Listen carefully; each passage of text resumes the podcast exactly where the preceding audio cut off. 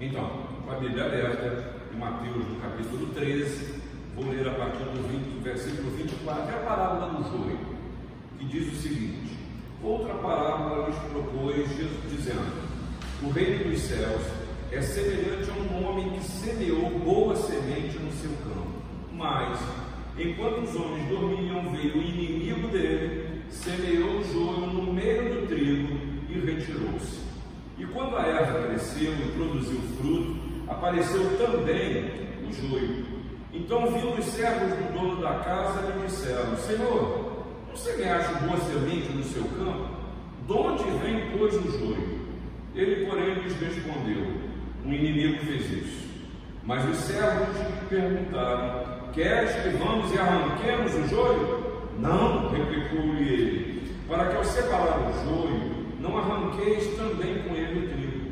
Deixai-os crescer juntos até a colheita, e no tempo da colheita direi aos ceifeiros: Ajuntai primeiro o joio, atai-o em feixes para ser queimado, mas o trigo recolhei-o no meu celeiro. É, hoje nós vamos falar de trigo e de joio. Esse é o tema, é, o texto para, do Evangelho para este domingo. E a primeira coisa que eu queria destacar para você desta parábola são três, três colunas que ela, ela se sustenta. A primeira delas, ela já começa a falar sobre o reino dos céus, ou o reino de Deus. Essa expressão, ela vem desde o Antigo Testamento, lá do livro de Daniel, e significa um reino que é divinamente estabelecido. Ele é composto por aqueles que reconhecem adoram, amam e obedecem a Deus como único e verdadeiro Deus. Agora, tenho certeza que esse reino de Deus ele não é uma nova condição social, ou como hoje em dia se diz, uma nova ordem mundial, tais como uma leis boas, uma cultura melhor, civilização, reformas sociais. Não. Por definição, o reino dos céus, o reino de Deus, é o governo de Deus estabelecido e reconhecido nos corações dos pecadores pela influência regeneradora do Espírito Santo. E exatamente diante dessa realidade que Jesus apresenta uma sequência de parábolas, como a parábola do joio, do joio antes você viu aí a, a parábola do semeador, depois vai ter do grão de mostarda, de fermento, todas essas apontam ah, e nos ensinam e nos convidam à reflexão sobre as consequências da minha vida, da sua vida para o futuro, para o que virá. A segunda coluna que eu quero é, trazer e convidar você a você fundamentar na leitura dessa, dessa parábola é que a parábola te conduz e precisa te conduzir, essa palavra de Jesus, a tomar uma decisão Tá? A palavra não é uma historinha bonitinha para botar criança para dormir. Não. Ela exige de você que ler a palavra uma decisão. Porque Jesus nos convida a entender o seu reino através até de aparentes paradoxos. Veja só. Aqui você viu, é um cenário muito conhecido na Palestina, uma plantação de trigo com seus afazeres, com as suas necessidades, com os cuidados, com os trabalhos, com as obrigações de preparar a terra, separar a semente do trigo, escolher a melhor terra, o melhor tempo, a melhor época, jogar sementes, mas sempre havia o risco de outro tipo de semente ou de ervas daninhas caírem na mesma terra. Neste caso aqui, nós estamos falando de uma semente que não é de trigo, é semente do joio, que era um dos grandes males do agricultor que precisava cuidar, pois essa sua semente, a semente do joio era muito parecida com a semente do trigo e era facilmente é, confundida e jogada ali no campo, elas cresciam e ficava complicado você discernir o que é uma coisa e o que era outra. E é engraçado que os judeus chamavam o joio de, do trigo bastardo.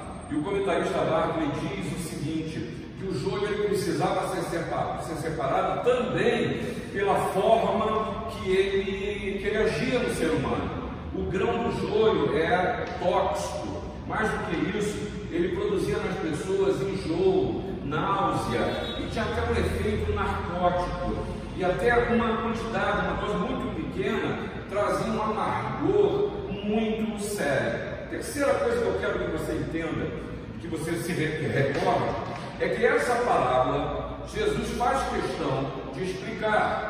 Então não cabe aqui eu é, querer trazer uma explicação para a palavra. Se você chega na partir do versículo 36, Jesus tem um cuidado e deixa claro o que ele quis dizer. Quando ele está falando aqui, é, fala sobre o que semeia, o que semeia é o filho do homem, ou seja, é ele mesmo Jesus. O campo é o mundo, a boa semente são os filhos do reino dos céus, os joios são os filhos do maligno.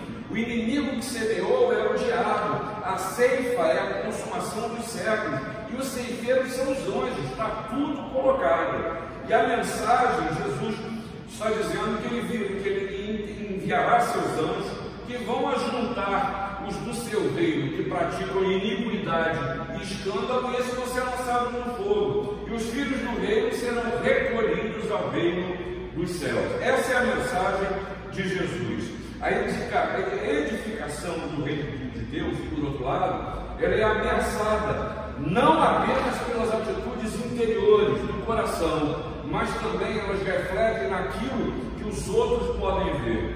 E a comunidade de Jesus, a igreja do Senhor, sempre vai estar numa guerra entre essas duas frentes.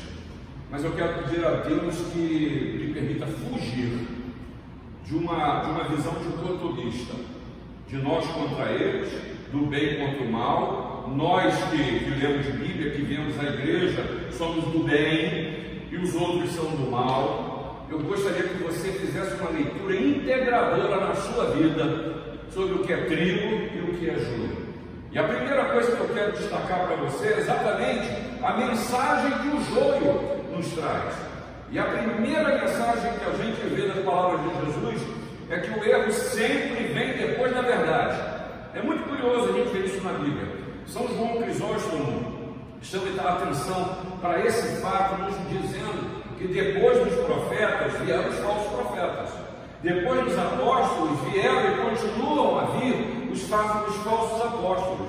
Depois do Cristo, o anticristo virá. Essa mensagem do joio é para aqueles que dizem abraçar a verdade do Evangelho de Jesus, mas levam um outro tipo de vida e, em um determinado momento, são identificados com uma, uma produção que não é aquela esperada pelo Senhor.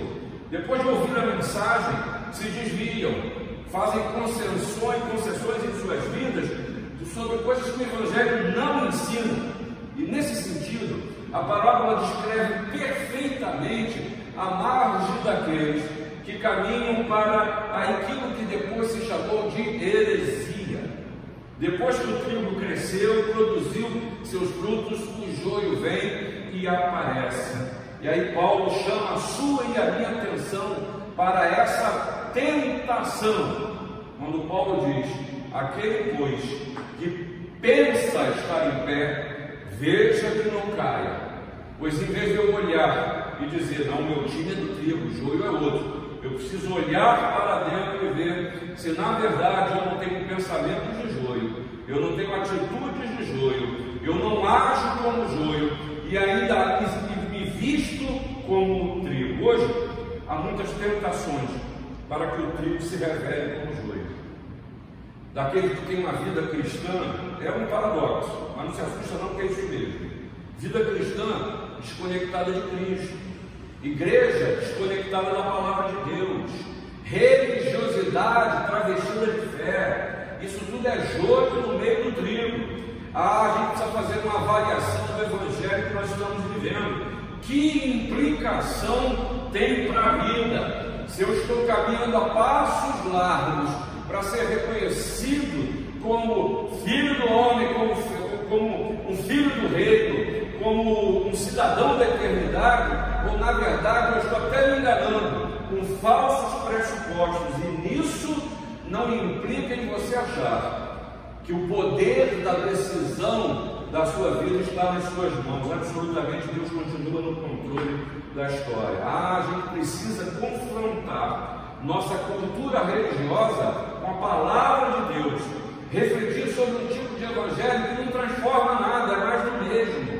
Uma oração que não tem poder, porque é ladainha e não produz, é, não tem como fruto uma fé que seja autêntica, um testemunho que na verdade se amolda às próprias paixões, é reflexo do que eu não quero abrir mão, e o Espírito Santo continua a me falar que esse estilo de vida não vem de Deus. Segunda mensagem que o Júlio traz é que é impossível ao homem de distinguir as obras de Deus das obras do diabo. Do diabo. Sabe por quê? Por causa do pecado. Por isso que o Senhor, na sua palavra, te ensina dizendo que não nos compete conhecer tempos e épocas, porque nós somos míopes para olhar não só a realidade, mas o futuro. Nós somos incapazes de perceber todo, mas Deus continua no controle. E por isso Jesus nos aconselha: não mexe com o joio, não. Não tenta separar isso, não. Você não tem condições de discernir perfeitamente o que é joio e o que é trigo, porque pecado cega, pecado embota a capacidade de entendimento, e aí eu e você precisamos ter a humildade para nos reconhecer imperfeitos. E olha, isso já causou tantos males na história que eu quero falar sobre isso um pouco mais à frente. Porque essa parábola nos traz ainda uma segunda mensagem. Dura, mas é a realidade. Dura, mas esta é a verdade. E você não pode se enganar, porque ah, o cristianismo não é circo para o povo, o cristianismo não é fuga da realidade.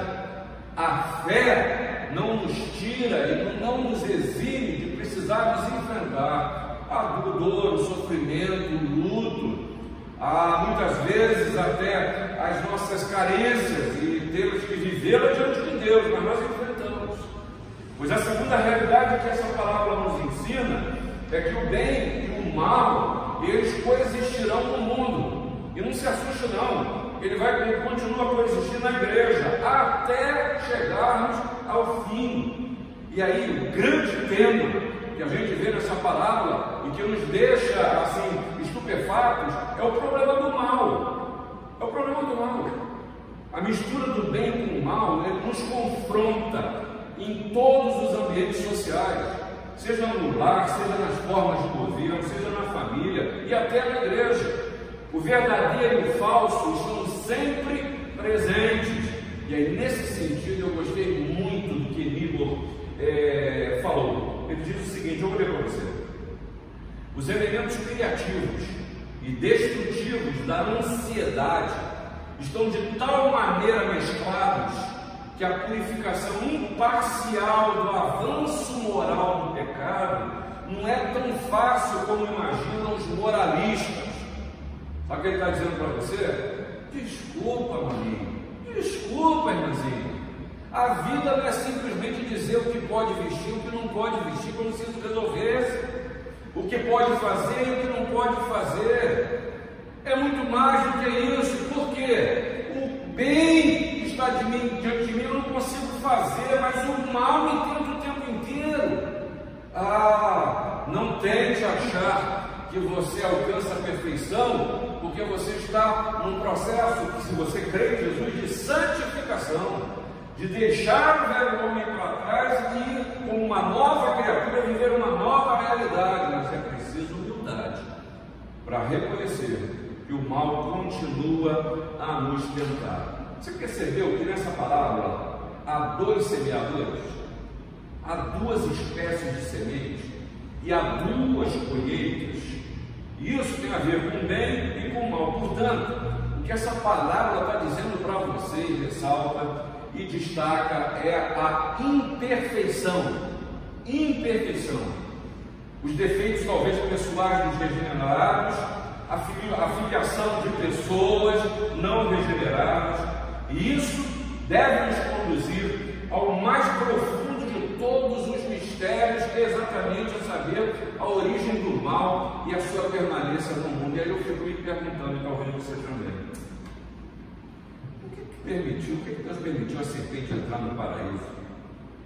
Por que se permitiu que Judas fosse um dos doze? Por que a igreja primitiva quase foi arruinada por falsos cristãos. Por que Deus permite que o pecado e a tristeza afetem o nosso mundo, afetem a minha e a sua vida? E aí Jesus responde dizendo: um inimigo fez isso. Mas por que esse inimigo continua ativo após quase dois milênios da vinda de Jesus? Continua agindo no campo de Deus. E aí, na inquietude da minha alma, não alcançar essa resposta, por nem encontrar nos livros uma resposta que aquietou meu coração, eu quero dividir com você, foi uma palavra de Herbert Locke, respondendo essa questão. Primeiro, que isso é um mistério que ainda não foi revelado, a gente não sabe o porquê completamente. Mas, como cristãos, nós deveríamos estar mais preocupados com a vitória sobre o mal do que com uma completa explicação sobre eles. Porque definições a gente encontra para muita coisa e nem por isso a gente segue ou trilha um caminho que as definições nos ensinam. Ah, de leis nós estamos notados e as leis são criadas e nós as mudamos, infringimos, assim é na vida. Por isso que Herbert me dá essa, essa atenção, que eu preciso estar mais atento para buscar vencer o mal do que achar uma explicação lógica para isso, porque assuntos que não é, me competem. Mas não se esqueça do que Jesus fala: o campo é o mundo, e o mundo é o campo de Deus, do Senhor, de Jesus. E aqui Jesus, nessa palavra, uma vez mais, ele reivindica o direito de propriedade e de domínio. Ele continua no controle e promete que fará a colheita e o mal será tratado. Não invista no mal, não invista na maldade, não use na linguagem daquilo que já foi derrotado por Jesus e que nós estamos vivendo os momentos finais desse mal que ainda graça no mundo. E nesse sentido, Jesus faz questão de destacar com toda a realidade e maturidade que nós encontraremos, filhos do reino e filhos do maligno. E ele qualifica os filhos do reino como aqueles em cuja vida o Senhor Jesus já tomou posse completa, que pertencem total e integralmente a Ele. Já os filhos do maligno são os que foram monopolizados pelo inimigo das nossas vidas, pelo diabo, tornando-se seus escravos, seguidores e assumem mais e mais o seu modo de ser. E aqui nós chegamos a uma outra questão que é central nessa palavra.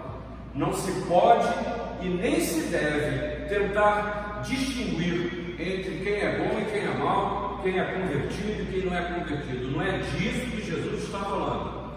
Pois o Novo Testamento ele seguramente nos dá inúmeros sinais para a gente distinguir um do outro. Lembra-se do que Jesus falou? Pelos seus frutos os conhecereis. Os conhecereis. Colhem-se porventura uvas dos espinheiros ou figos dos abrolhos. E aí, meu irmão, em vez de procurar o mal do outro, eu tenho que olhar é para mim. Porque o indivíduo que segue a Jesus seriamente pode e deve se diferenciar de alguém que não leva a fé a sério, nem sequer pensa em seguir a Jesus. Ah, seguramente essa é a luta na sua vida. Essa é a tentação do nosso tempo. É o que, o que diferencia, o que você diferencia na sua vida pela sua fé. Porque definitivamente não é assumir os poderes desse mundo, não é ser uma igreja rica que ostenta poder não é viver a fé de gueto, no qual só interessa que são do meu grupo, não é se imiscuir em questões, em questões que não competem ao corpo de Cristo e ainda usar como subterfúgio um discurso religioso.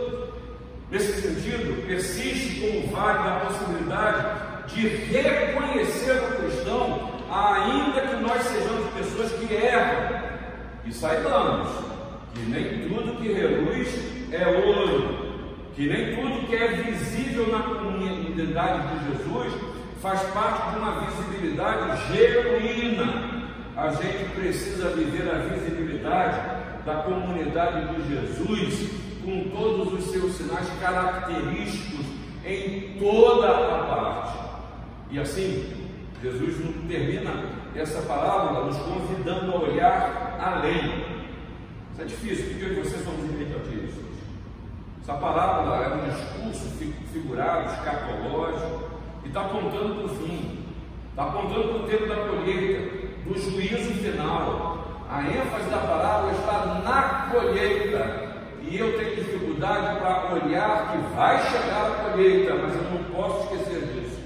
Eu não posso viver a minha vida como se fosse só uma terra ou quando muito, quando os sulcos fossem abertos, ou talvez eu consegue chegar que a semente foi plantada, ou quem sabe que vai precisar ser regada. Não, eu preciso entender que o objetivo da plantação da semente é a colheita, é a colheita.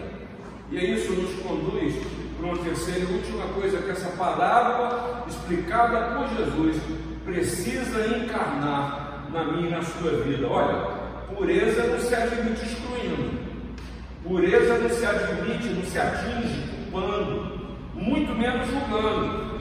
É preciso que a gente entenda, desculpa se está sendo repetitivo, não nos compete distinguir. O único motivo para esperar até a colheita é que os discípulos não devem de si próprios separar grupos de pessoas. Toda vez que o ser humano fez isso, errou. Essa é sempre uma tentação, essa é a fonte dos preconceitos, essa é a fonte das guerras, essa é a consequência do mal. E a história é cheia de exemplos equivocados da tentativa da religião de gerar pureza. Fogueiras foram acesas para queimar hereges, e quanto erro se cometeu. Cruzadas para se libertar do que se julgava santo foi, foram realizadas. Que consequências do bem trouxeram? Nenhuma. Exemplo, outro que eu quero dar, um livro que eu li há muitos anos atrás, e que eu já citei até para vocês aqui na igreja, mas que é verdade, é um livro que estuda sobre o fundamentalismo nas religiões. E o título é muito sugestivo. O título do livro é O Demônio é o Outro. O demônio é o outro.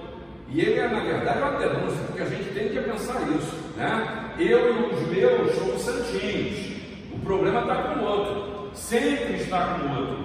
Outra tentação ah, de uma religião que procura viver uma pureza que é falsa, que é mentirosa, que é ritual, é exatamente essa dicotomia que se faz entre a santidade e o moralismo. Tem muita gente que interpreta a fé, fé cristã como moralismo, daqueles que fazem o que, fa, que eu faço, que não fazem o que eu não faço na frente dos outros, daquilo que são os meus pressupostos, e que são consequências da maneira de eu enxergar a palavra sem submeter à voz do Espírito Santo. Olha, certamente os discípulos precisam fazer uma distinção, mas não a separação e a condenação e o extermínio daquilo que você vê e julga o outro. O joio revela, na verdade, que raiva é isso que ele revela. E certamente os discípulos eles devem fazer essa distinção, mas não a, a tentação de separação. E aí eu quero que você preste atenção, já estou caminhando para o final. É verdade que a diferença entre os dois grupos de pessoas precisam ser observadas com clareza e com nitidão e nitidez não podem ser é, desprezadas. Sabe por quê? Porque pecado é pecado, injustiça é injustiça. Injustiça continua sendo injustiça. E mentira não pode ser transformada em verdade. Isso você sabe, porque contra o pecado, a injustiça e a mentira é preciso proferir a pregação de arrependimento, da palavra que esclarece, que corta e que separa. Eu e você temos que nos apartar do mal, temos que fugir do mal. Não podemos reconhecer o mal como opção. Não podemos reconhecer que a maldade no coração ela tem sentido, não tem. E aí, meus irmãos, a certeza da salvação é algo bem diferente de um esforço pessoal para ter segurança e, quem sabe, garantias espirituais. É outra coisa. A certeza da salvação é levantada nessa parábola para quem a compreende corretamente, no sentido de reflexão, de exame. Talvez você precise responder como eu uma pergunta. Eu faço parte da colheita do joio ou do trigo? Peraí, peraí, não se apressa a responder isso não. Dá uma olhada para você. E nem verbaliza do lado do que vocês estão. Essa é a pergunta do Senhor para a sua vida. Aquele que busca com sinceridade é despertar o anseio por certeza, certeza de estar salvo. A gente vive numa época que é uma época da graça, quando o joio ele pode vir a ser trigo. Ah, vem cientista me diz, claro que você sabe que uma palavra é um sentido figurado, mas o, o joio ele pode vir a ser. Mais do que isso, a palavra não exclui essa mudança antes que o fim do tempo tenha chegado. Por essas palavras de Jesus, a gente aprende que pelo seu poder, o inimigo pode ser derrotado e seus escravos feitos ou transformados em servos de Deus. Os filhos do diabo podem ainda tornar-se filhos do reino. A gente tem razão para examinar o campo do nosso coração e descobrir se o inimigo está semeando durante as noites da vida o joio. Quanto mais o Senhor tem o seu coração, menos terá o joio. Que Deus o abençoe. Eu quero convidar você a que pode, ou quem sabe, que você que tem a fé para declarar o seu trigo ou seja, que você possa declarar, na verdade, eu sou trigo, eu sou filho do reino, eu abandonei a vida e as características do joio. E assim, você abrir seu inário no de número 150 e declarar com a boca cheia: Cristo me redimiu. E no 150, cantemos.